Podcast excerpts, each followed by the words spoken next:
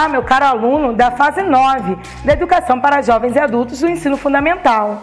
Eu sou a professora Débora Freitas e estarei com você neste podcast 9 para falarmos sobre coordenação. Estamos no segundo bimestre, aula de língua portuguesa.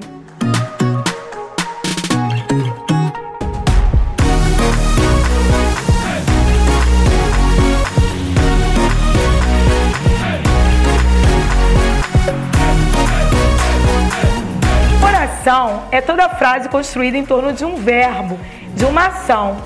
E quando nós temos a partir de dois verbos, nós já temos duas orações que formam um que chamamos de período composto por duas orações. E o período composto por duas orações que são independentes, ele é chamado de período composto por coordenação. No período composto por coordenação, as orações se ligam pelo sentido, mas não existe dependência sintática entre elas. Elas podem se desvencilhar a qualquer momento porque elas possuem sentido completo, mesmo que sozinhas. Então elas se juntam e estabelecem várias relações de sentido com auxílio de conectivos, que são as conjunções, mas elas são independentes. Olha que interessante. Então, como elas são justapostas, colocadas uma ao lado da outra, elas são chamadas de coordenadas e serão assindéticas quando não forem introduzidas por nenhuma conjunção e forem separadas apenas por vírgulas.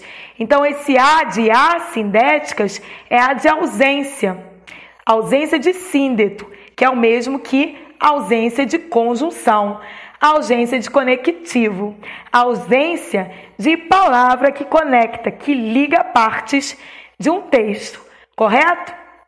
Já as orações coordenadas sindéticas são aquelas introduzidas por uma conjunção, por um síndeto. E esse tipo de oração pode ser classificada em aditiva, ou seja, a oração que é iniciada por conjunções tais como e, nem, mas também, só que esse mas também é junto, e que dão ideia de adição, de acréscimo. Exemplo: o professor não somente elaborou exercícios, como também uma extensa prova. Então, esse não somente, essa relação de não somente como também, dá ideia de adição a coisas que ele elaborou, que ele fez. Então eu vou enumerando a, a minha sentença, coisas que eu fiz. Já a oração coordenada adversativa dá a ideia de contraste, de oposição ao que foi falado em uma outra oração. Então, nós temos mais, contudo, entretanto, porém, no entanto. Exemplo: o professor elaborou um exercício simples, mas a prova foi bastante complexa. Então, mais ele quebrou a expectativa do que estava sendo dito. Esperava-se uma coisa e houve outra. Houve uma quebra no, na relação de sentido. Então, o mais e conjunções com o mesmo sentido entram em orações que são adversárias, que se chocam. Já as alternativas são orações coordenadas que dão ideia de alternância, de exclusão. Então, ora você estuda, ora você dorme. Não sei se vou ao cinema ou se vou ao parque. Ou o professor elabora o exercício ou desiste de aplicar a prova.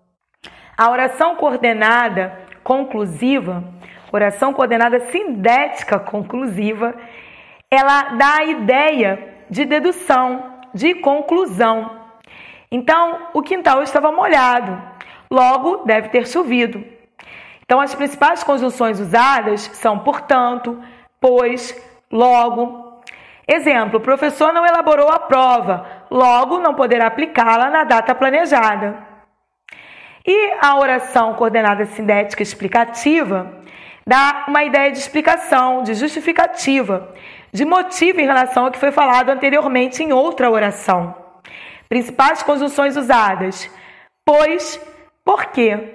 Então, foram dadas aqui algumas pinceladas, mas você pode aprofundar os seus estudos e conhecer mais palavras que estabelecem ideias de sentido que ligam partes do texto, mais conjunções.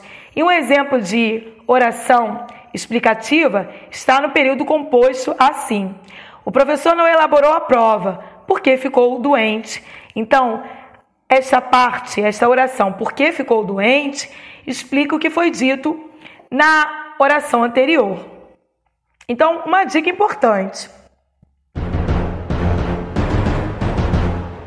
A conjunção pois pode introduzir orações conclusivas ou orações explicativas. Quando tiver dúvidas, procure substituí-la por outras conjunções. E possuirá valor conclusivo quando vier após o verbo e, em geral, entre duas vírgulas. Então, finalizamos a aula por aqui. Até a próxima!